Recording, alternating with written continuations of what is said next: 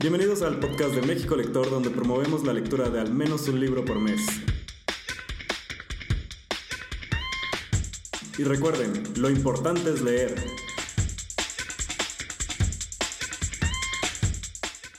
Bienvenido Luis Romani, que nos acompañas.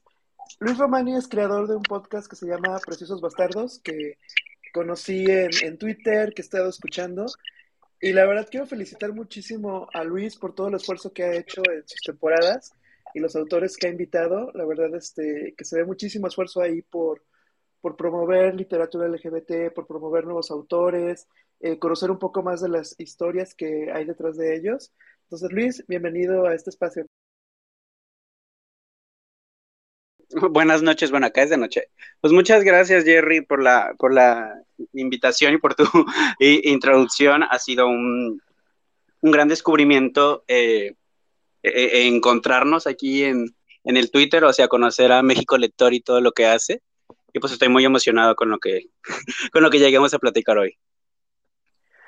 Para los que nos están escuchando, este, les contamos un poquito la idea que estuve platicando con Luis el mensaje de, oye, pues es el mes de Orgullo Lector, ¿por qué no armamos un Spaces de recomendaciones de libros LGBT, pero que demos tal vez unas 50 recomendaciones o más? Y todo esto pues para que se quede grabado, para que también este, conozcan y les genere curiosidad algunos libros, otros pues también vayan al, post, al podcast de, de, Luis Romani para que vean este, todo lo que hay en, en entrevistas de Preciosos Bastardos y pues que este podcast quede grabado y, que lo podamos compartir y que ahora sí cuando nos digan de, oye, ¿qué libro me recomiendas? Pues sepan que hay muchísimos y de diferentes temas. Y no sé si quieras empezar, Luis, con alguna recomendación y ahí vamos turnándonos. Sí, ok, pues bueno, el chiste es como ir nombrando eh, algunos títulos y comentar un poquito de ellos para que nos dé este eh, tiempo. Entonces, ¿te parece si vamos como uno y uno, o sea, yo rojo uno, luego tú uno y así. Sí, y me parece bien que contemos un poquito nada más el por qué, así brevemente, para que alcancemos a hacer varios. Y si alguien más quiere este, comentar algo, levantar la mano, lo podemos agregar a la conversación y así ya vamos este, armando esta lista, ¿va?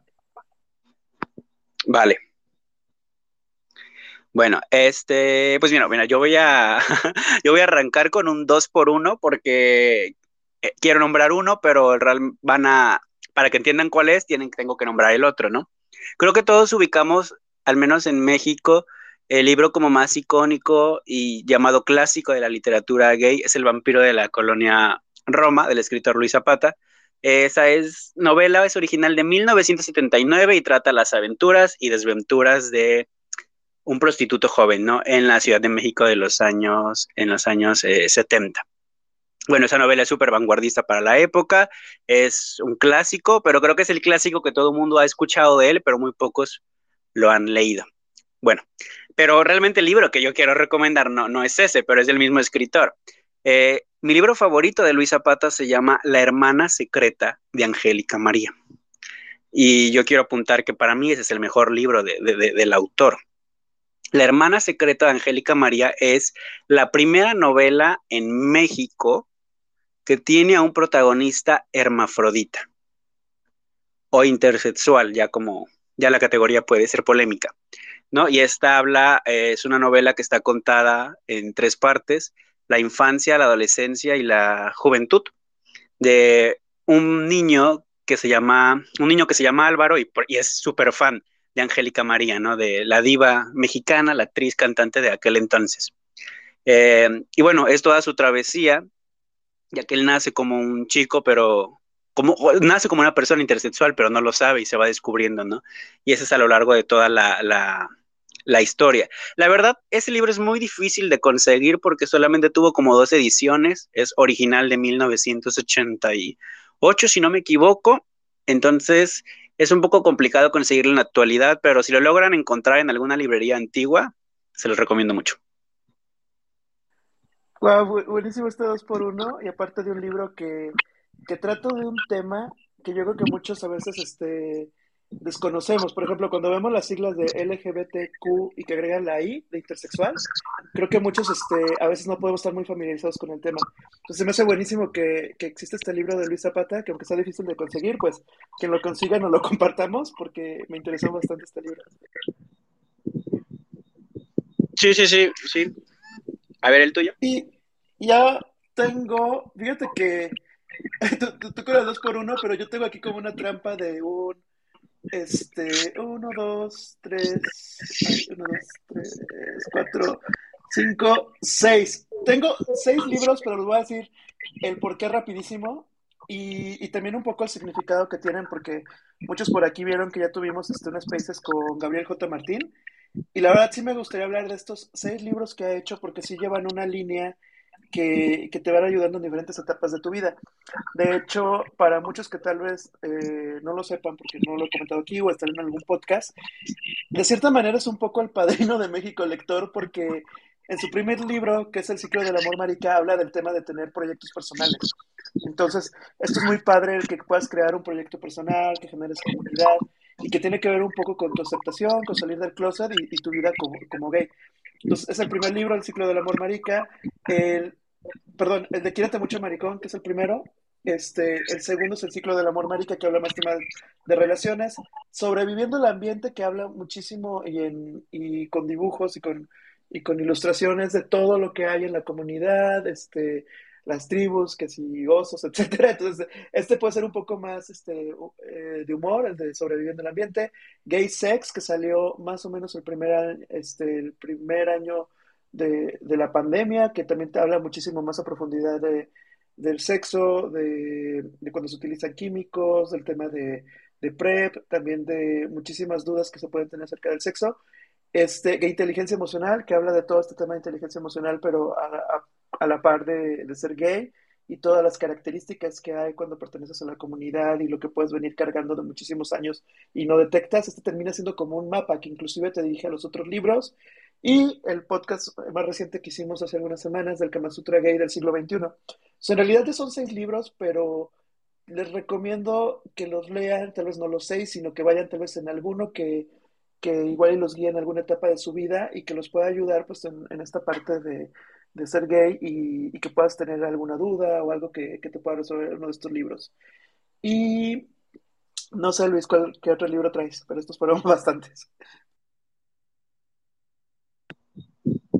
Pues, bueno, mi, mi lista es en su mayoría ficción, o sea, ajá, sí, novelas, este, cuentos, pero ahorita quiero, quiero, quiero decir, porque me vino a la mente con lo que comentas, hay un libro de un autor español que se llama Paco Vidarte, Vidarte con V, es un libro como muy polémico, se llama Ética Marica. Eh, Ética Marica es un libro, aparte es muy, muy cortito, es una suerte de... Mmm, postulados, reflexiones, manifiestos sobre lo que es realmente ser una ética marica, ¿no? O una ética homosexual, ¿no? Marica porque pues es, así, es, es, está en España, entonces así, ese es su equivalente a, a nosotros en México que sería Jotos. Pero bueno, yo la primera vez que leí ese libro, la verdad no lo terminé porque no me gustó ni lo entendí.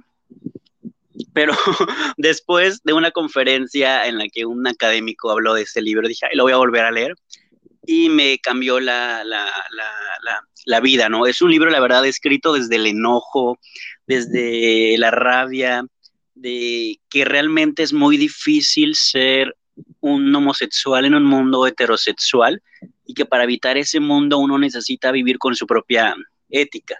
Eh, habla, por ejemplo, de que el homosexual siempre está cuidando de no alterar el orden, ¿no? de no alterar la norma heterosexual pero siempre el alterado, entonces que no, no, no sirve de nada estarse cuidando eh, sobre ello, ¿no? Y que sí, que sí, hay, que sí hay una manera diferente de amar, de sentir, de, de follar, y por supuesto una manera diferente de hacer política. Una de las frases, que a ver si me acuerdo exactamente cómo era, pero que más me gustó del libro, para que entiendan un poco como el sentido del libro, porque sí está escrito en un tono muy lúdico, muy fluido, pero se siente la, la, la, la rabia, en el que dice que los peores homófobos son los que tienen piel de cordero. Los que juran que no lo son, los que están entre nosotros, los que son nuestros amigos, y hay que hacer todo lo posible para sacarles la palabra maricón de la boca, que se mueren de ganas de insultarnos y, es, o sea, que son hipócritas al convivir con nosotros, ¿no? Entonces es un libro, la verdad, muy incendiario en ese sentido. Y nada más le quiero traer a colación por si alguna vez en la vida se topan con él. No es difícil conseguir, creo que está en internet el PDF, se, lo, se los recomiendo, pero ténganle paciencia. A lo mejor lo empiezan a leer y no les interesa porque no lo entienden, pero de verdad, eh, ténganle paciencia. Yo digo que les puede cambiar la vida. Buenísimo. Ya, ya por aquí preguntaban cuál era y lo dejé en los comentarios. Y yo otro que les quiero recomendar, que fue de los primeros que, conocimos en, eh, creo que fue el primer año de, Orgullo Lector que hicimos esta investigación de estar buscando autores LGBT México, es el libro de Hacia las Luces del Norte de Ángel Valenzuela, un libro que editó la editorial Dos Bigotes, que está en España. Eh, lo pueden encontrar en digital. En físico está bien complicado, entonces ojalá hagan una nueva edición. Pero a mí lo que me gustó de este libro es que narra la historia de, dos amigos, de Andrés y Demetrio.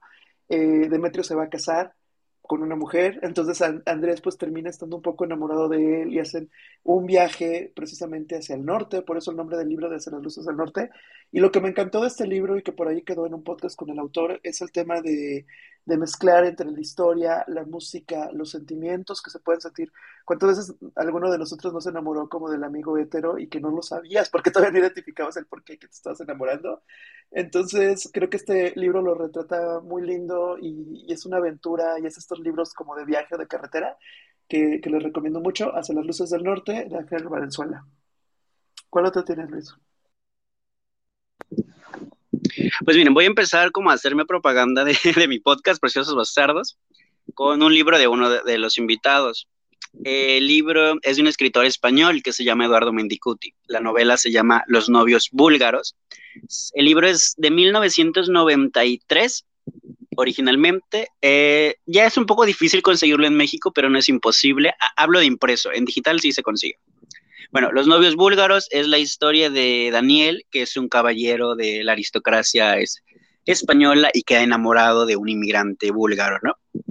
Pero el inmigrante búlgaro es, digamos, heterosexual. Entonces él comienza a saber que Daniel siente algo por él y le lleva la, la, corriente, ¿no? Porque Daniel tiene buena posición económica, buena posición social, puede arreglar su asunto legal de inmigrante en el país.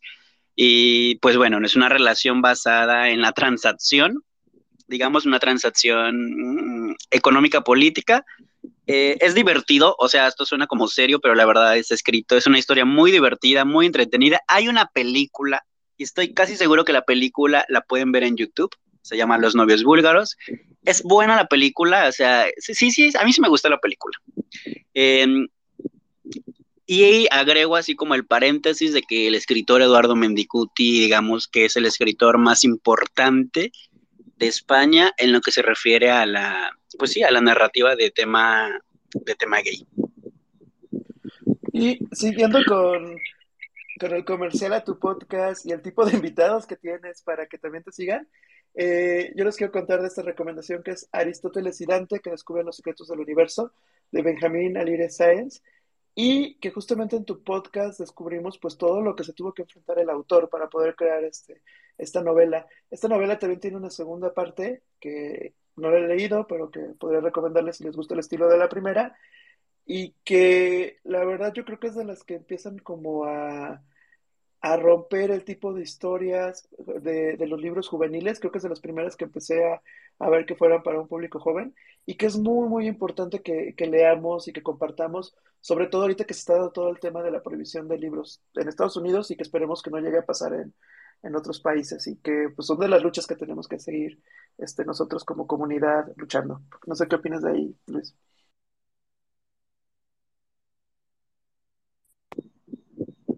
Pues, o sea, añado que, que Aristóteles y Dante es como el bestseller del escritor Benjamin Alire Sainz. Él es un escritor, digamos, de... Es más aclamado y mundialmente conocido por esta novela, por la literatura juvenil, pero bueno, él escribe de, de todo, es un escritor chicano. Eh, ah, y acaba de estrenarse la novela basada en... Perdón, acaba de estrenarse la película basada en la novela. Esperemos que llegue a México. Al parecer sí va a llegar, pero creo que va a caer directamente a alguna plataforma. Creo que lo que estaban gestionando era que llegara a salas de cine, porque la verdad tiene muchísimos este, fans. y bueno, ya como lo dijo Jerry, es la historia de dos chicos, como el descubrimiento de la sexualidad de uno de, uno de ellos, del protagonista, pero en este mundo eh, fronterizo. La verdad es una novela muy bonita. Yo cuando la leí, no era, ya la leí yo ya grande, o sea, ya, ya siendo más adulto que joven, entonces como que no era muy fan de este tipo de historias, pero la verdad me gustó muchísimo, me cambió la perspectiva y no dejo de, recomendarla. Bueno, ahora como mi recomendación, sigo en la misma línea de, de difusión de mi podcast, está la novela Ese horrible deseo de pertenecer, de un escritor mm, joven que se llama Igor Ramírez García Peralta. Él es mexicano, pero radica en Ibiza. Bueno, y la novela es horrible deseo de pertenecer que sí, sí, o sí encuentran, porque es una novela de 2021, sí la encuentran en librerías eh, grandes y si no la piden por internet es muy sencillo de conseguirla. Personalmente me gustó mucho, pensé que no me iba a gustar, la verdad la leí porque me la recomendaron, pero ni le tenía ganas y terminó seduciéndome, ¿no? Es es el descubrimiento de sexualidad e identidad de León, es el protagonista, es un chico de la, digamos, de la alta sociedad mexicana, entonces pues lleva una vida pues de secretos, de mentiras, de apariencias, y, y esas mismas apariencias y engaños son las que los llevan a tener conflictos digamos, de salud mental, porque termina él podrido, con malas relaciones, llorando ahí eh, pasándola muy mal en algún punto de Europa, abandonado, con una pareja tóxica. Y bueno, toda la novela está llena de todos los encuentros casuales que tiene León a lo largo de su corta vida. Entonces, la verdad sí se les recomiendo mucho a todas las edades. Creo que les va a gustar. No hay persona que no se le haya recomendado que no le haya gustado.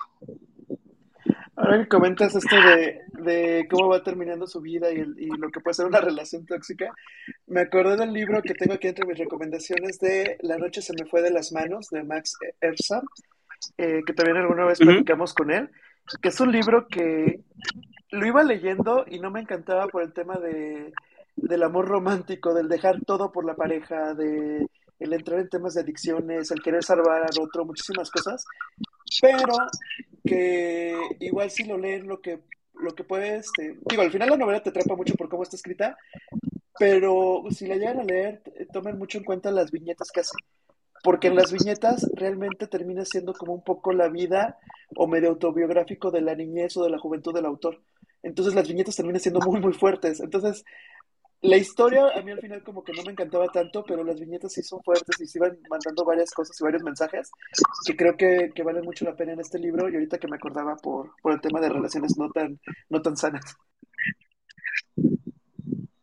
Sí, bueno, perdón, yo voy a estar con mi promoción, digo, mi difusión toda la noche.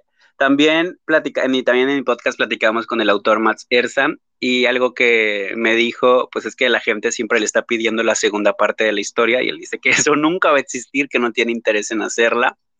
Eh, añado que tanto esta novela de la noche se me fue de las manos como la que yo comenté antes, la de ese horrible deseo de pertenecer, tienen un elemento, un factor erótico muy bien, eh, estilísticamente muy bien logrado, o sea, es muy explícito, pero es muy bello, eh, la verdad, ¿no? Y te despierta los sentidos eh, muy cabrón, pero está muy bien, muy bien hecho.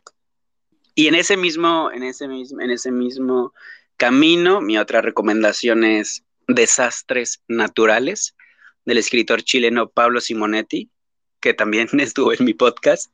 Esta novela es publicada por Alfaguara, seguro la encuentran en México. Sí, sí, es muy, es muy accesible conseguirla. Desastres naturales también tiene un poco la lógica de las novelas anteriores, que es el descubrimiento de la identidad de, pues, sexual e identitaria del, protagonista, pero él vive en el Chile de los años 70, ¿no? Durante, antes y durante la dictadura chilena. Él, digamos, pertenecía a una familia bien posicionada y con la dictadura todo, eh, todo cambia, ¿no? Entonces te cuenta todo el contexto de Chile, eh, literalmente los desastres naturales que ocurrían a su alrededor, como la explosión de un volcán, una inundación. Algo que añado de esta novela es que tiene hasta la fecha la mejor escena de una masturbación anal que yo haya leído. O sea, es de cuenta que el adolescente en un punto él tenía ganas de explorar y agarra, que agarra, no me acuerdo si era una zanahoria y hace todo un ritual de preparación porque él necesita sentir y saber qué se siente, ¿no? Y entonces está muy bien eh, logrado eso en la, en la ficción. Desastres naturales de Pablo Simonetti. Y viendo aquí de la lista de las que tengo por recomendar, eh, ahorita me acordé el primer libro, digamos, que yo leí oficialmente, que será como un poco más, más erótico, que ahorita estaba recordando, eh, se llama Palabra de Oso y que la primera parte es la historia que, que sucede en Nueva York. Eh, lo que pasa con este libro es que sí es erótico de Bob Flesh, pero a mí lo que me encanta es, a pesar de ser muy explícito en, ciertas escenas, a mí lo que me encantaba era la historia. De hecho, leí este, la primera y la segunda la parte, la segunda parte es Vacaciones en el Mar. Entonces a mí me encantaba la historia, el misterio, lo que pasaba dentro de las escenas sexuales, pues tenía como toda esta historia muy, muy fuerte y, y que la verdad son, son libros que, que, puedes leer, por ejemplo, de vacaciones, son súper a gusto para leerlos, o sea, no es, no es un libro pesado con una historia complicada, sino más bien son esos libros que se van, se van este, rápido, entonces sí les recomiendo eh, Palabra de Oso, que es una serie de varios libros, y el primero que es Todo empieza en Nueva York, donde empiezas a ver qué es lo que sucede cuando uno de, a uno de ellos se le muere su esposo y lo que sucede con su vida y cómo se lo replantea todo. Entonces es Palabra de Oso de Bob Flesh. Ah, mira, nunca había escuchado de, ese libro. Lo voy, a tomar en cuenta yo también. bueno, yo me voy a ir ahora por el camino como obvio. Creo que es justo, aunque es un libro muy choteado, pues porque siempre hablan sobre él. Pero a mí me, a mí, me gustó. Creo que es un buen libro, la verdad. Es Call Me By Your Name, Llámame por tu nombre, que se hizo súper, hiper, mega famoso por la, por la película. Em, supongo que han visto la, la película, tienen noción de ella, y, es muy buena la película, es muy buena adaptación, pero el libro a mí me, me gustó mucho. Yo lo leí ya viendo la película, ya nada más por curiosidad, saber de cómo iba. Me gustó mucho. La historia, pues ya no quiero como andar en ella porque deben de saber de qué va. Pero lo que sí les puedo decir, así como chisme literario, ahí sí, no, no, he, he platicado con el autor, pero una vez lo escuché en una conferencia. Él no es homosexual, es muy curioso. Andrea Simán no es homosexual, tiene esposa, tiene hijo. Y él en una entrevista dijo que, en la conferencia, perdón, dijo que él había escrito esta novela como si fuera una, ¿cómo se llama? Anacronía de la vida homosexual de los años 70. Porque si recuerdan un poco, toda la historia es como muy idílica y muy, pues muy bella, y el primer amor, y los protagonistas son hermosos. Entonces él lo que quería contar con ese tipo de historia era lo que hubiera pasado, cómo hubieran sido las historias de amor entre homosexuales si el SIDA nunca hubiera existido. Por eso es muy idílica su, novela, ¿no? Digamos, todo lo positivo que tenían que haber sido ese tipo de historias con la familia, la primera vez, el tipo de prospectos que se tenía, él hizo, digamos, una novela basada en esa, en anacronía, ¿no? De qué hubiera pasado si estuviera sido en un mundo mejor. Entonces, ya sabiendo eso, viendo la película y sobre todo leyendo el libro, digo, o sea, como que sí, como que uno lo critica porque es muy cliché y todo es muy bonito, pero sabiendo eso, como que dices, pues sí, eh, creo que historias de ese estilo tan idealizadas también, también son necesarias a veces. Sobre todo el, el, reto que comentas de que sea un escritor no gay y que pueda reflejar las emociones y todo, creo que ahí hay bastante reto, ¿no? Es como como interesante verlo, porque pues ya agarra, adquiere como otro nivel la literatura, ¿no? Sí, sí, sí, es, es, interesantísimo y eso también lo hace polémico, porque también es muy criticado.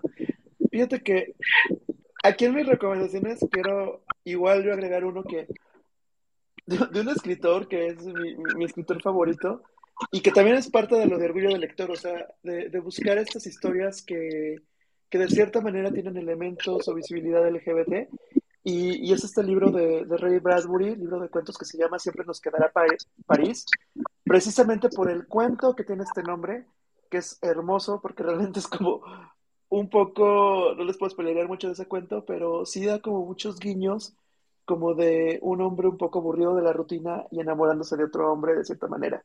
O al menos como que da esos elementos. Entonces, por eso lo quise incluir en esta lista, porque hay por ahí quien comenta pues, que si es un relato LGBT, pero creo que más que eso, creo que lo interesante es leerlo porque lo que transmite de emoción, y pues bueno, sabemos que Ray Bradbury transmite emociones de, ciencia ficción y hasta de marcianos y demás, pero la parte humana es muy, muy interesante cómo conecta. Entonces por eso les quiero recomendar este de Siempre nos quedará París, París de, de Ray Bradbury. Ah, mira, no, no, no, desconocía e, e, ese cuento, pero digo, ha de, ser interesante cómo está descrito de manera discreta, supongo, la, la historia LGBT. Mm, les voy a. Estoy, viendo cuál elegir de la lista. Les voy a recomendar o también otro escritor que estuvo conmigo en Preciosos Bastardos Podcast. Esta novela también la encuentran, se llama Toda esa gran verdad. Toda esa gran verdad de Eduardo Montañera Anguiano. Es un escritor mexicano de ascendencia eh, italiana. Toda esa gran verdad es, se publicó originalmente en 2006, pero ha tenido tres ediciones, entonces toda la, edición más reciente creo que es de 2022, entonces seguro la, encuentran. Y sí la encuentran porque yo también tengo la, edición nueva. Bueno, toda esa gran verdad es la historia de Paolo que vive en un pueblo ganadero, ficticio, pero es un pueblo, es un lugar en Puebla, y él obviamente está despierta su deseo por el novio de, de su prima, ¿no? Un chico ganadero y los dos viven allí, así como en esa comunidad en la que, digamos, no hay mucho que hacer, no hay muchas expectativas de qué hacer con tu vida, pero él empieza a despertar, empieza a sentir una obsesión por el, por el novio de, la prima. Pero algo que con lo que quiero, digamos, llegar a por qué les recomiendo esta novela es que Paolo, no, perdón, Carlo, el protagonista, Paolo se llama el novio de la prima, descubre, va descubriendo poco a poco que lo que realmente le llama la atención, por lo que él siente un fuerte deseo y casi amor no es por Paolo, no es por el novio de la prima, es por la indumentaria de Paolo, especialmente por sus botas. O sea, es una novela fetichista, pero el protagonista no lo sabe, va descubriendo poco a poco que lo que él siente, más allá, sí es homosexual, pues, pero se empieza a cuestionar lo que él siente por un objeto, ¿no? Eh, está escrita de una manera brutal, yo me atrevo a decir, ya no me importa si después me cancelan, pero que es la mejor novela de tema gay que se ha publicado en México en este siglo. de hecho, ahorita que estaba viendo mi lista de Goodreads, cada año es de las novelas que más me, que, me recomiendan leer, que sale como la recomendación. Entonces, otra vez ya ahorita ya lo descargué, para que ya no pase un año más y ya lo pueda empezar a leer. Sí, sí, sí, o sea, léela porque, bueno, ya si quieren olvídenlo de que yo la estoy recomendando mucho, pero eh, léanla, es, es, es, muy buena eh, novela y es de las, y está un poco eh, infravalorada, no es tan popular, pero es excelente. Fíjate que yéndonos un poco como a clásicos y que es un libro que leímos en, en México Lector en los primeros meses y que justamente como que la sorpresa fue como descubrir que había una historia LGBT ahí, fue este el beso de la mujer araña de Manuel Puig, que se me hace realmente un libro muy hermoso por la época en que fue escrito, lo que retrata. Este, se lo recomiendo mucho a quien no lo ha leído, porque precisamente la relación que, eh, que retrata de un hombre gay y un hombre no gay en la cárcel y cómo van conviviendo y lo que van viviendo juntos es realmente hermoso y completamente es un libro de los que recomendaremos por visibilidad. Y hoy, bueno, es que lo frío un poco como acordarte del final y todo lo que viven, porque al final es una novela muy breve, pero creo que la, magnitud que tiene del lenguaje que maneja y lo bello que es, sí es muy, muy recomendable. Si no lo han leído, es de los clásicos y que creo que todos deberíamos de leer, El beso de la mujer araña de Manuel Puig.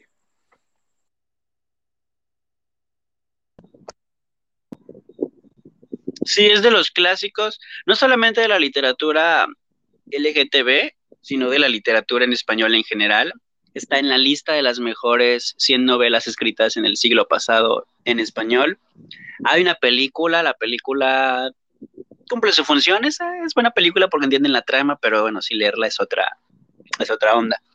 Y ya que el escritor es Manuel Puy, que es argentino, siguiente recomendación es de una escritora argentina muy, muy actual, que es Camila Sosa Villada, es una escritora trans, con su novela Las Malas, que esa también seguro encuentran, está publicada por Tusquets, pero es muy accesible de conseguir.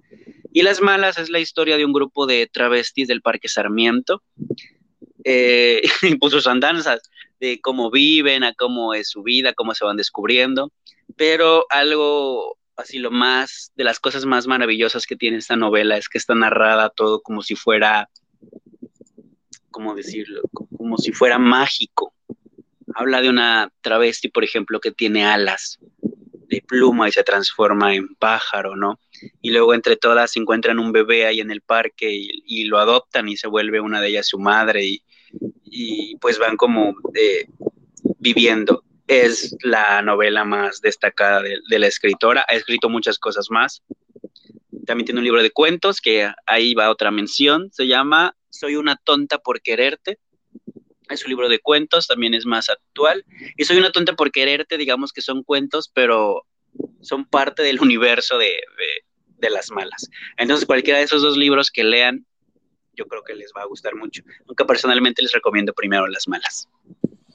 La verdad que las malas, ahora sí coincidimos en las recomendaciones. Yo lo tenía aquí en el número uno.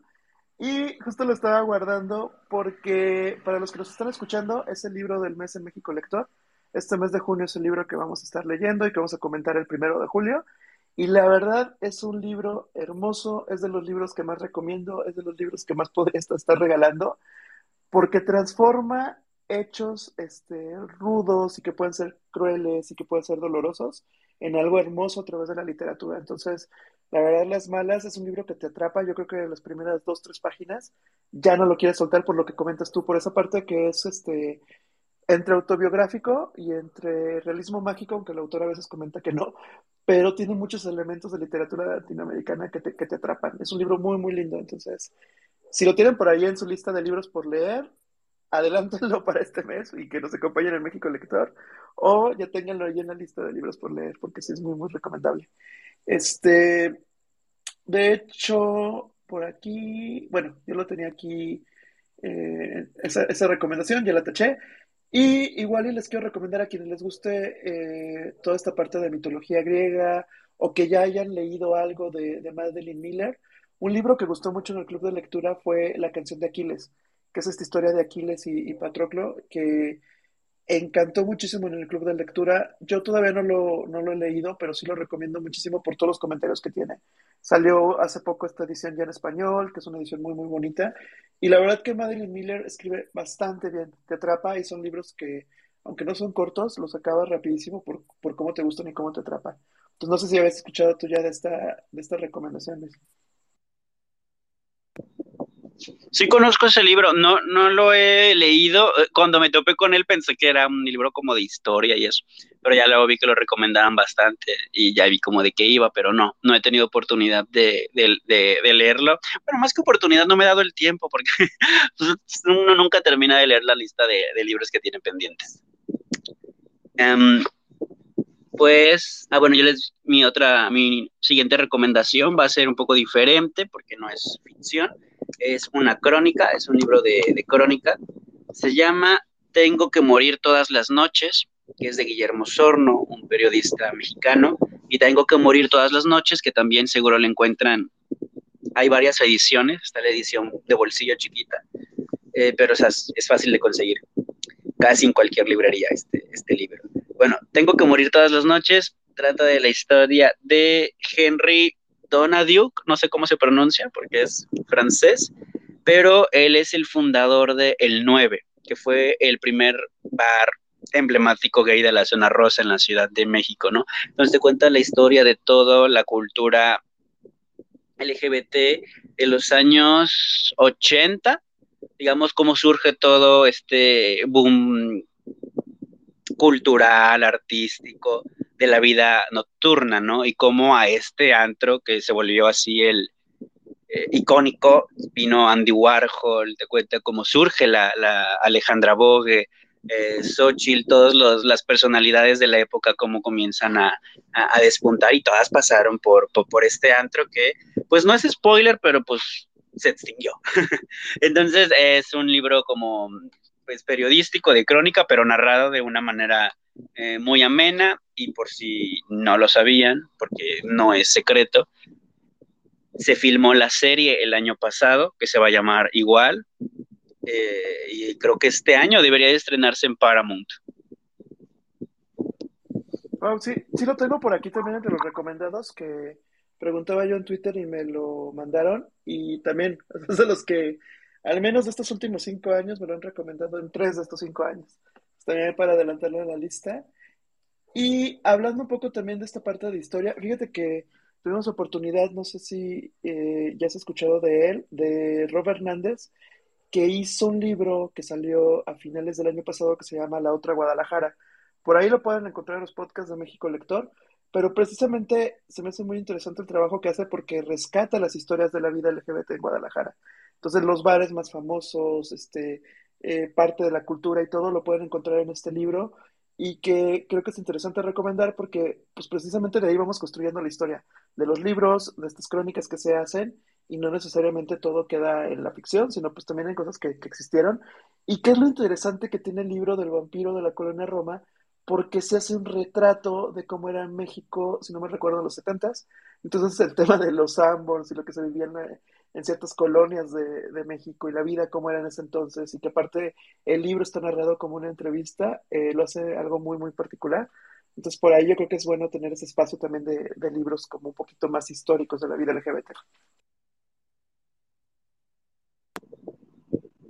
Sí, sí, lo ubico. Es un libro bastante reciente, todavía se sigue presentando, o sea, es, nuevo, está, es un título de, estreno.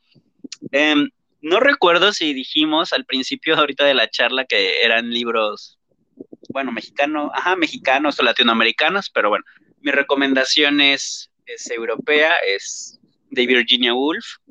La novela se llama Orlando Virginia Woolf es, fue, es, una, es de las mejores escritoras de todos los tiempos.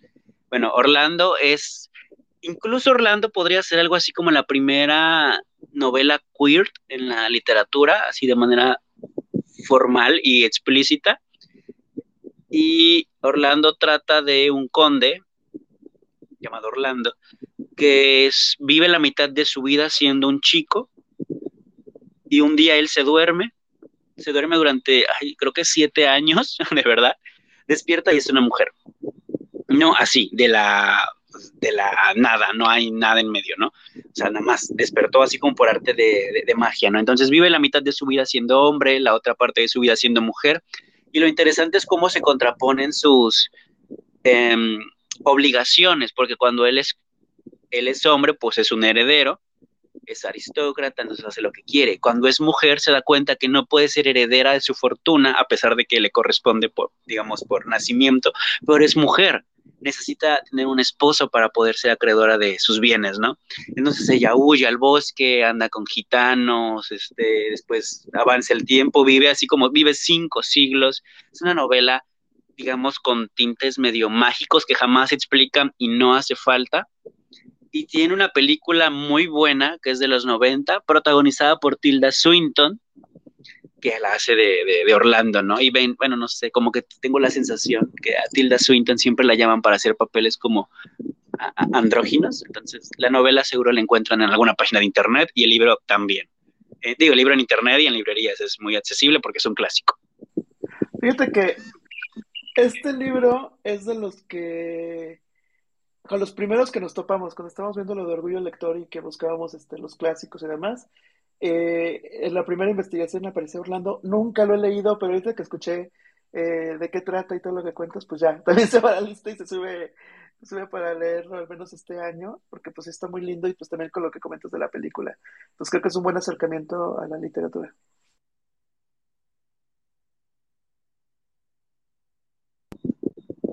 Sí, o sea, vean leerlo, es un, es un, es un clásico. Vean la película, es muy bonita, rara también, por supuesto. Y pues bueno, miren, ya como que le estoy echando muchas flores a Orlando. Creo que no es para cualquiera. Creo que si son como lectores así que están tratando de leer y generar el hábito por la lectura y quieren cosas así como interesantes, tal vez no les encante, porque sí es como muy medio intelectualón el libro y no es largo, pero sí puede resultar así como tedioso si no se tiene la, si están, digamos, si entramos como muy vírgenes a leerlo. Yo la verdad lo leí ya siendo universitario y, todo, pero sí, creo que está bien, creo que es válido decir en qué momento se puede leer cierto libro. A lo mejor este no sería la recomendación inmediata que les doy, pero alguna vez en la vida, por favor, háganlo, léanlo. Oye, aprovechando esto que comentas de si es un libro accesible o no, porque eso es también importante. Eh, voy a hacer el 2 por 1 de los libros que yo creo que empieza siendo accesible, pero que luego cuando ya los relees o le buscas, empiezas a encontrarle significado y demás, puede llegar a ser un libro un poco más profundo y que hemos platicado yo creo que estas últimas semanas, que de hecho estuvo en el podcast con nosotros este, la semana pasada, que es este par de libros de Dave Brennan. Primero el de Dignidad, que a mí se me hace que sería como el más accesible, porque si quieres agarrar un libro de 300 páginas que te vas a aventar en dos, tres días porque te, te mantiene interesado estas tres historias este, de un chavo gay, de sus amigos, de sus dates, de sus ligas, todo eso.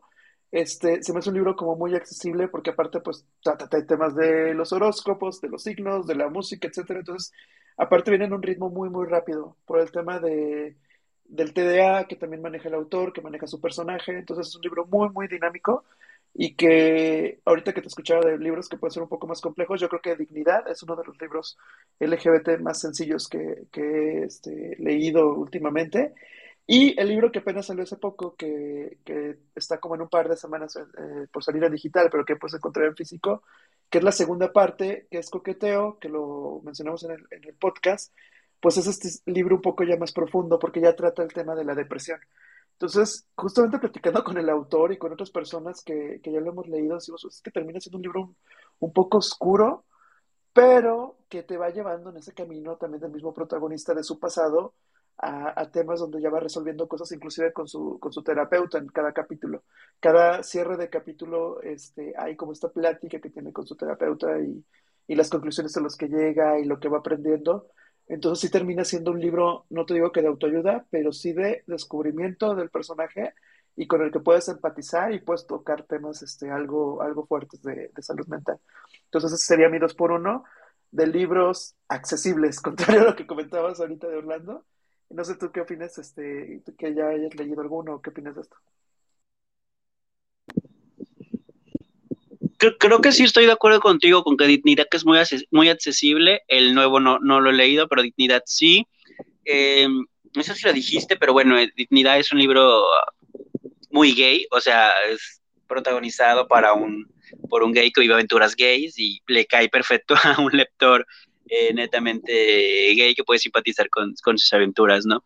Pero creo que sí, creo que de las cosas que más me gustaron de ese libro es precisamente esta adicción, digamos, que puede generar porque se lee muy fluidamente. Es un, o sea, es un cuento, así parece que es un libro largo porque es grueso así el ejemplar, pero se avanza muy, muy, muy rápido, ¿no? Hay algo que rescato también y que yo añadiría es que a mí me dio, las, a mí me dio la sensación de que estaba escrito como, un, como si fueran entradas de, de blog, o con los que tenían blogs hace, hace muchos años y confesaban sus cosas, y me daba esa, esa, esa sensación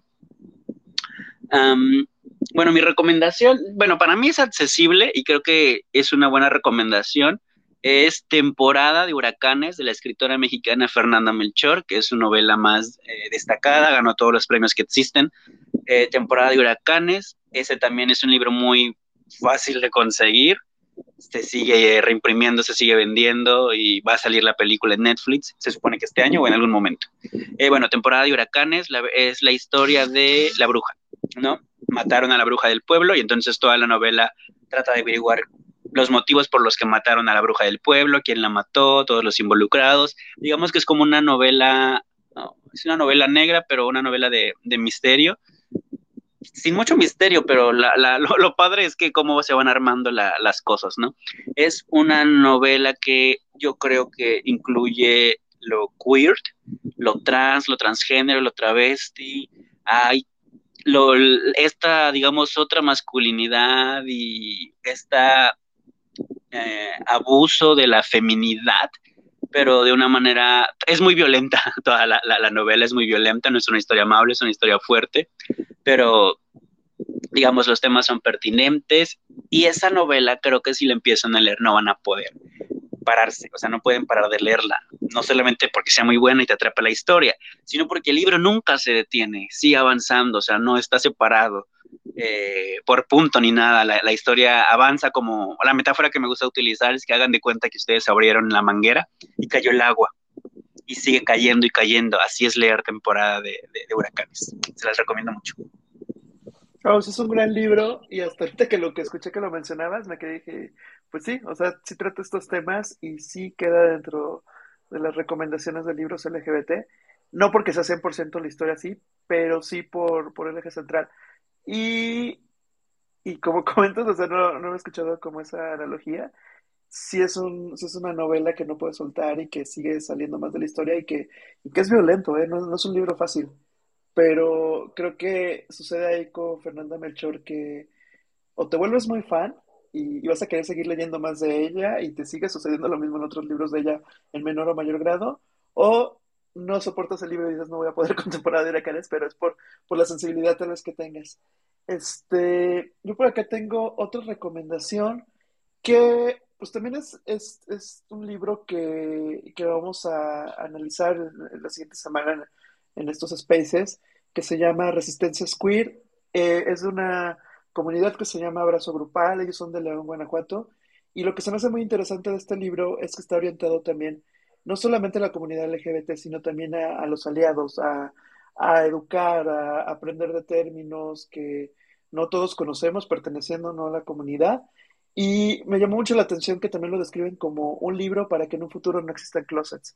Entonces esto también se me hace muy interesante porque en varios de estos libros que, a veces leemos también como de ayuda o de que te vayas conociendo, pues te das cuenta que, salir del closet pues es como el primer triunfo, pero hay varios closets. Entonces hay que el closet de tu familia, de tus amigos, este, de tu trabajo, y pues qué tendríamos que hacer como sociedad para que en algún momento pues ya no existieran los closets, que ya no fuera noticia quién salió del closet, quién no, etcétera. Entonces, eh, la siguiente semana vamos a platicar con ellos y es un libro que también recién salido, que, se los recomiendo, Resistencia Queer, de este grupo que se llama Abrazo Grupal. ¿Cómo ves, Luis? Ah, fíjate que no, sí, sí lo ubiqué, pero no, no he leído. Casi, ahora que los mencionas, la verdad tengo que confesar que casi no he leído libros de, del tema, pero que sean eh, como, como, como lo acabas de mencionar, ¿no? Como libros em, educativos, por así de, por así, o sea, no son completamente educativos, pero por así decirlo, ¿no? Que, tengan un fin así como más eh, didáctico, de reflexión o de análisis, casi no, no he leído cosas nuevas en ese, en ese sentido, ¿no? Entonces también los voy a apuntar yo para buscarlos. Em, no sé cuánto, cuántos llevamos ya, pero bueno, voy a añadir a, nuestra lista de recomendaciones también una novela de Luis Zapata, que es pues póstuma, se acaba de salir, eh, se llama Con R de Reality. Es la historia, es un libro muy cortito y también de fácil, se, fue, se puede conseguir muy fácil. Entonces hagan de cuenta que se trata de un reality en el que solamente pueden ingresar personas que estén a punto de morirse, porque tengan alguna enfermedad terminal, este, cronológica, algo, ¿no? ya están así en las últimas. Y entonces es un reality, o sea, es como muy, muy absurdo todo, ¿no? Entonces va a ganar el que se muera primero. Gana una cantidad así altísima de dinero para heredar a sus, a sus familias y pues la historia habla del productor que es homosexual, que tiene una pareja, que después se enamora de un actor y que pues cómo va lidiando con todo este fenómeno televisivo que le genera eh, el reality que se llama Muérete y Gana. Entonces, eh, se los recomiendo eh, mucho. Es una manera, digamos, contemporánea de conocer cómo escribía Luis Zapata. O sea, fue de los últimos títulos que, escribió. Se publicó pues ya de manera póstuma. Pero a mí me, gustó mucho y me hizo recordar como al, Luis Zapata de, de los años 80. Eh, así sabe, digo, no porque yo haya vivido los años 80, sino porque sus mejores libros, según pues mucha gente y yo, son los de los años 80, Entonces este libro que es apenas de, este año, de principios de este año, es, se, siente, digamos, el espíritu de sus clásicos. Y justo que ese libro salió y nos llegó acá por las novedades, Este, qué bueno que lo recomiendas porque pues que, sigamos leyendo novelas póstumas me hace muy, muy interesante. Y, pues eso, de ver cómo se escribía antes y cómo aplica a la realidad de hoy, creo que también es un ejercicio que, debemos seguir. Eh, por aquí yo tengo un libro que ahorita que es de lo educativo y está quedando ya como los últimos.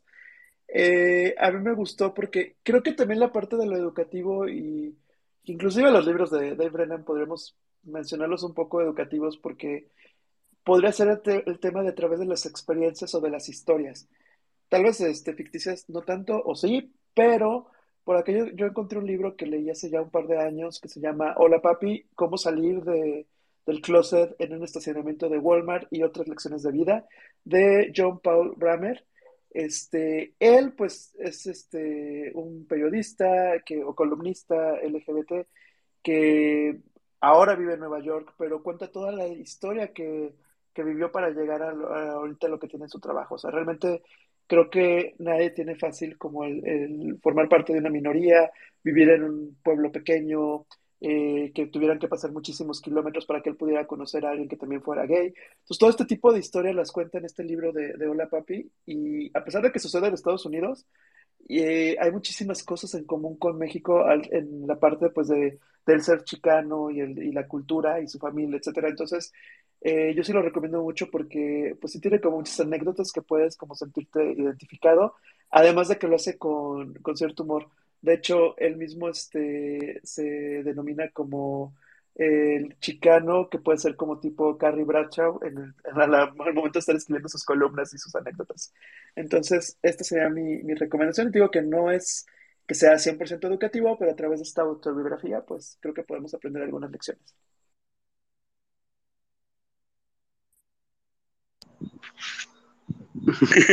me, gusta esa manera de, interpretarlo, ¿no? Como el Carrie Bradshaw. Em, pues bueno, miren, mi siguiente recomendación, o sea, voy a pecar porque yo no he leído el libro, pero creo que sería, digo, merece un lugar aquí y es justo porque no hemos nombrado mucho, mejor dicho, creo que no hemos nombrado ningún título de temática lésbica. Eh, y voy, y voy a confesar que tampoco es que haya leído mucho, pero bueno, este libro se llama Amora, así como amor, pero Amora. Este libro es el equivalente al vampiro de la colonia Roma, pero en la literatura lésbica mexicana. Amora es como de los años, como de 1983. Sí se consigue, no es tan sencillo, pero sí se consigue. Amora es de la escritora Rosa María Rofiel, que, sigue viva, pero es una escritora ya, ya grande. Y bueno, es una historia, eh, pues sí, de, entre, de romance entre dos mujeres, ¿no? Dos mujeres, digamos, como un Godines. No, no son Godines, es oficinista y eso. No les puedo dar más detalles porque no lo he leído, pero es así de los clásicos del tema, que siempre se, se, recuperan. Entonces, ojalá lo puedan leer. Fíjate que en este rubro coincidimos porque eh, ahorita que estaba buscando recomendaciones, un lector también me comentó de, oye, yo no conozco libros donde las protagonistas sean lesbianas, y yo me acordé que justamente en lo de Orgullo Lector aparecieron un par que ahorita les quiero comentar. Tampoco los he leído, son novelas pequeñas, pero que creo que vale la pena considerar como en este espacio, pues para anotarlos en las recomendaciones. El primero es Crema de Vainilla de Artemisa Telles, que es una novela corta pero muy linda y, también en una parte como juvenil y que pues es este tema de, de, de, dos mujeres que se enamoran y todo lo que, lo que llegan a vivir. Y el otro libro es de Mildred de la Torre, que se llama Lo hice por amor. Entonces, este par de libros yo creo que hay que tenerlos como en cuenta y, leerlos y pues también empezar a, investigar un poco más esta literatura, porque precisamente lo que pasa, o sea, nosotros decimos, bueno, es que no hay, hay poca literatura LGBT, hay poca representación, pero también cuando empezamos a ver el tema que, que platicabas ahorita al inicio, Luis, o sea, de, personajes intersexuales o de, o de lesbianas o de otros tipos de, expresión de género, es más complicado también estarlo encontrando. Y sí es importante recomendar, hablar y, y pues traer estas recomendaciones a la mesa, ¿no? Y leerlos también.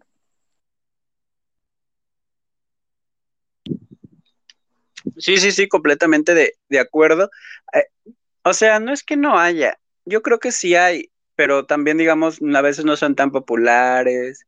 O, o bueno, digo, imagínense si nosotros que estamos como más metidos así en los libros, a veces no los identificamos todos, pues alguien que por casualidad esté buscando, pues también se le complicará, pero em, sí hay. Y aunque no lo pareciera, ahí te das cuenta que son libros de hace años, o sea, como que el tema no es tan nuevo, son libros de hace años y luego son libros de, escritores latinoamericanos o, mexicanos, como que siempre vemos así autores este, estadounidenses, ¿no? Y que qué padre que escribieron, pero están en nuestro idioma y en nuestro país desde hace tiempo.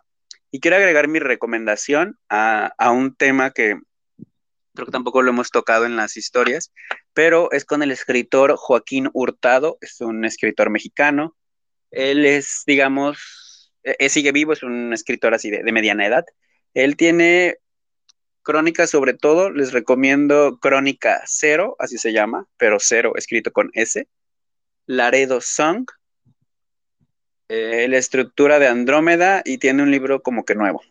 Pero bueno, Joaquín Hurtado lo que tiene es que él fue de los pocos escritores que en su momento recuperaron, bueno, no recuperaron, trataron la temática del virus del VIH y SIDA durante la, durante la pandemia del SIDA en, específicamente en México, ¿no? Y sigue hablando de ella en algunas de sus crónicas, pero las de los 90 es donde, donde más lo, logran eh, ubicar, ¿no? De manera eh, literaria.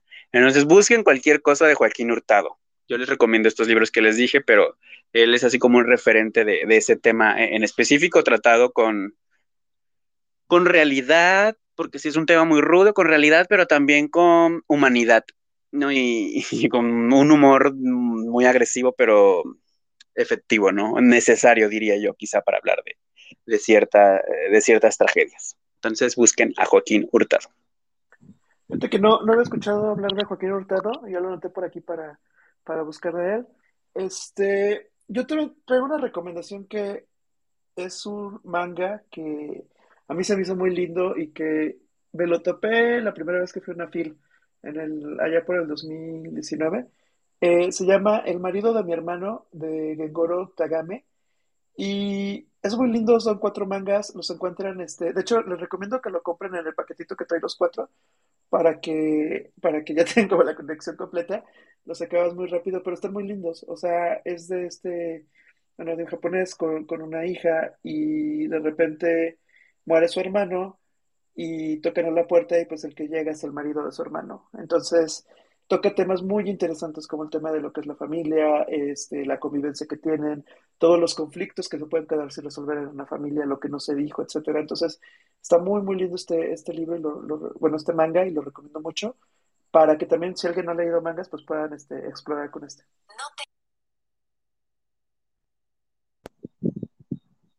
A mí, yo tengo un libro así muy actual que se acaba de publicar también eh, este año y seguro lo encuentran. Se llama Por desobedecer a tus padres, de la escritora mexicana Ana Clavel. Este libro es como un, es una novela, pero está, su estructura tiene mucho como de crónica también, como de un diario de investigación y emula la historia de Alicia en el País de las Maravillas, ¿no? Como que el conejo es el que va tratando de, de guiarte en la historia, porque habla sobre un poeta mexicano de los años, ay, ¿qué será? como de los años 80, que se llama Darío Galicia. Y este poeta lo que pasó es que sus padres trataron, no trataron, sus padres le hicieron, lo llevaron a, hacer, ¿cómo se llama este procedimiento médico? Una lobotomía para curarle la homosexualidad y el hecho de que fuera eh, eh, poeta. ¿No? Es basado, basado así, digamos, en una historia eh, real, obviamente contada con, de manera así literaria, pero recupera la vida de este poeta olvidado, ¿no? Como dato, o sea, usa la metáfora de Alicia en el País de las Maravillas, porque el, poeta Darío Galicia se autonombraba la Galicia, o sea, Alicia del País de, sus, de sus Maravillas. Entonces, está yo, yo lo estoy leyendo y lo que va me ha gustado eh, bastante y figuró el año pasado, ah, es del año pasado, de finales del año pasado, perdón, en varias listas como de los mejores libros del año. Entonces, si lo pueden encontrar, que sí, seguro está, léanlo. ¿Puedes repetir este, el título, Luis? Por, por desobedecer a tus padres. Ahorita que estaba viendo en Goodreads, sí hay varios libros de de Darío Galicia y se me hace muy linda esta historia. Bueno, no linda, por, o sea, más bien como el tema de la familia, pero, pero pues esta parte como de qué tendría que pasar en la sociedad para que ese tipo de cosas no sucedan y que tiene que ver con un libro que quiero recomendar que también vamos a tener en un Spaces el 22 de junio. Eh, creo que ya va a ser el último Spaces de, de Orgullo Lector de, de, este, de este mes. Pero que lo interesante que tiene, porque aparte es como un libro, cuento, una novela corta, infantil, juvenil, eh, es que, se, bueno, se llama A la sombra del arco iris, de Mónica B. Brosón, que va a estar con nosotros. Eh, es que trata de una niña que se entera que su hermano es gay y cómo sobrelleva esa parte, o sea, con la naturalidad que lo, lo lleva, cómo escucha a su hermano, cómo sabe que conoce a su hermano, y, y, que le preocupa todo lo que pueda estar viviendo él y, y pues también este, cuando descubre que, que, ya su hermano tiene un novio y todo lo que sucede, las reacciones de los papás. Entonces se me hizo una novela eh, corta y muy interesante porque creo que en México no hay muchos libros enfocados a la literatura infantil y juvenil que traten con este tema y ese es uno de los libros que yo creo que debería de existir en las escuelas, debería de que si lo hubiéramos leído tal vez de más jóvenes nos hubiéramos ahorrado tal vez algunos miedos o los hubiéramos afrontado de manera distinta y, creo que por eso es muy importante que este libro pues este, se difunda y lo leamos.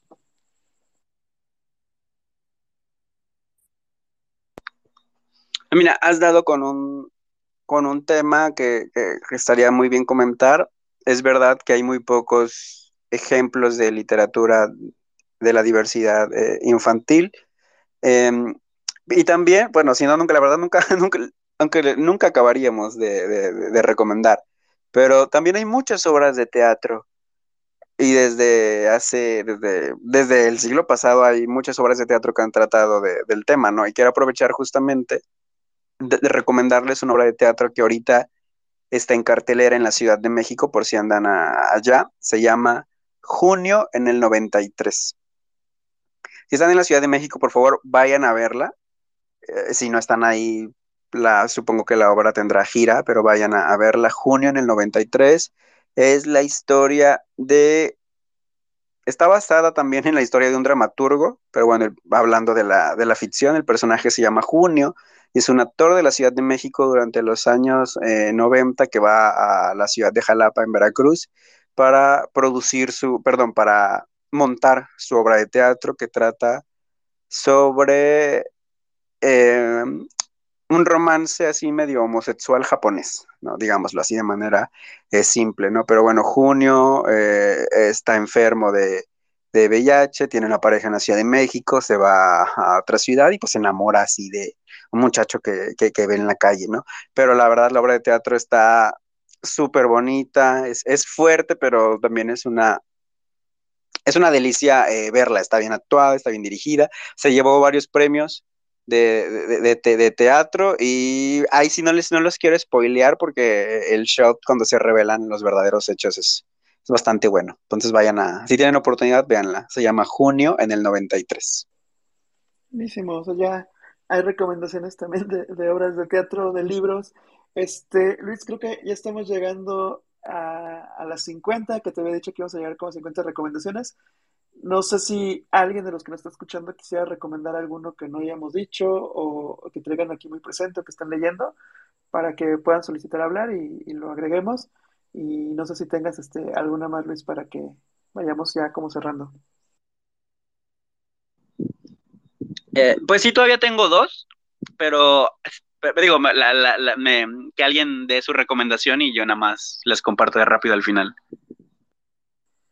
Va, si alguien quiere, este, igual y la pueden escribir sobre el tweet del espacio y si alguien quiere dar alguna recomendación. Bueno, mientras, si alguien quiere pedir este, el, micro, les cuento que, bueno, México Lector, nuestra próxima reunión, que como lo comentábamos, íbamos a, a platicar de las malas de Camila Sosa el primero de julio. Estamos en distintas ciudades, en, en Ciudad de México, Ciudad de México Sur, Puebla, Huatulco, eh, Querétaro, Monterrey, Guadalajara. Entonces los esperamos para quienes quieran unir al club. Leemos un libro al mes, lo comentamos y ahí nos enteramos del tema del próximo mes y pues seguimos este, así leyendo ya casi por cinco años.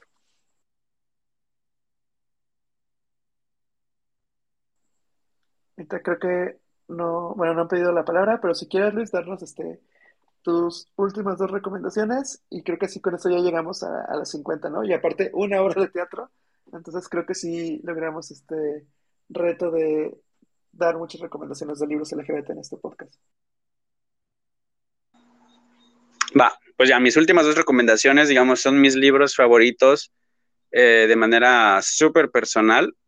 El primero de ellos es El amor del revés, del escritor español Luis G. Martín. Este libro también lo, encuentran. Es un libro un poco caro, bueno, al menos la edición que yo encontré, pero seguro lo, lo, encuentran. Esta es una autobiografía, es la historia, pues sí, del escritor y de cómo descubre su homosexualidad y cómo se jura que nunca nadie lo, va a saber y pues eh, digamos que años después se casa en una boda así eh, grandísima, ¿no?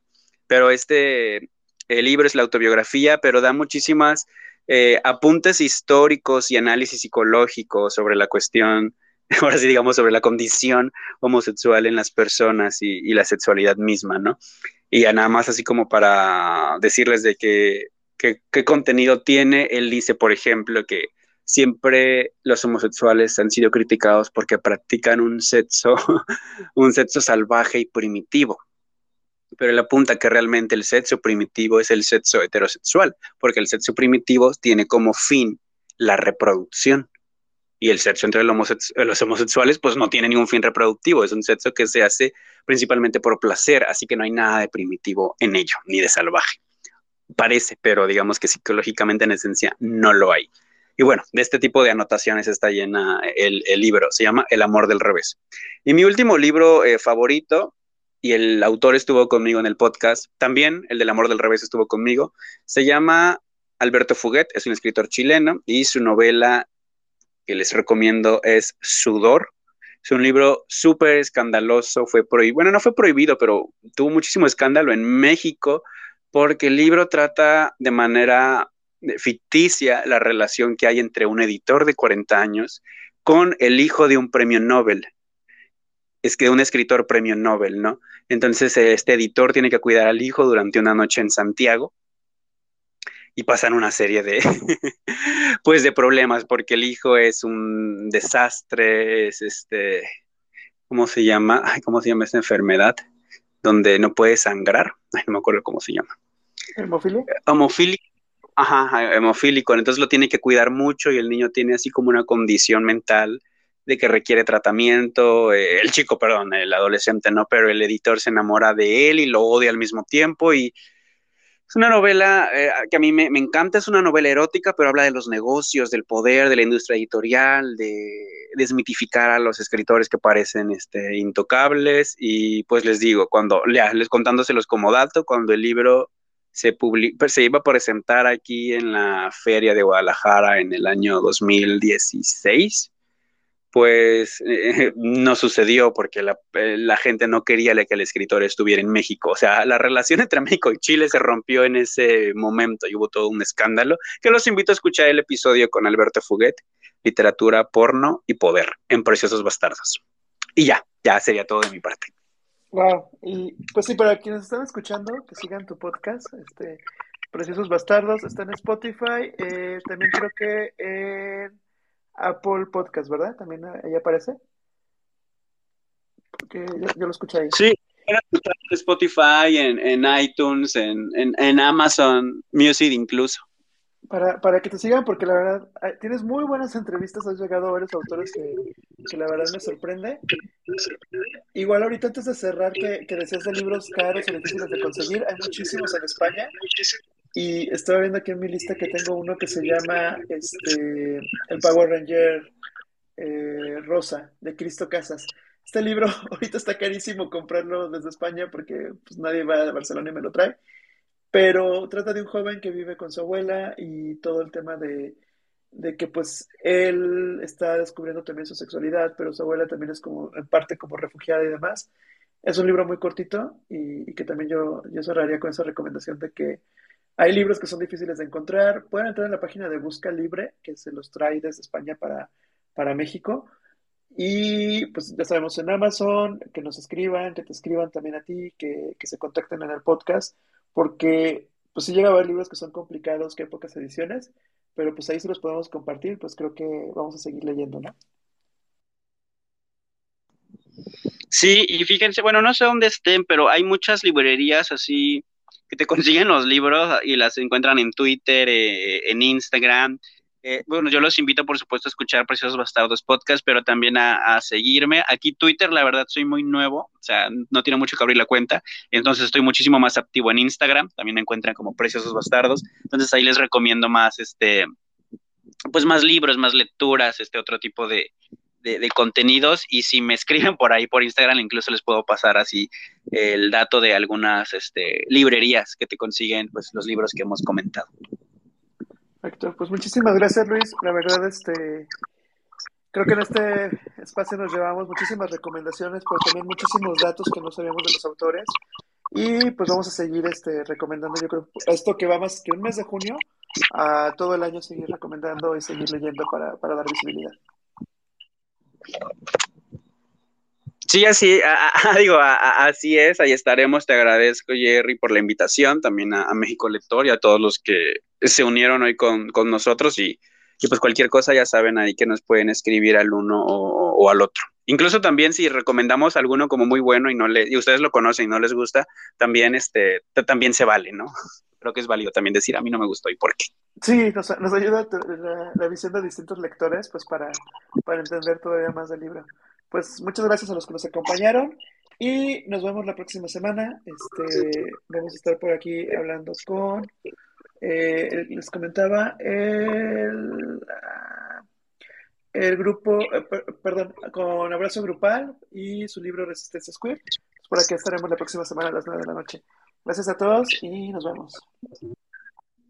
Gracias, nos vemos.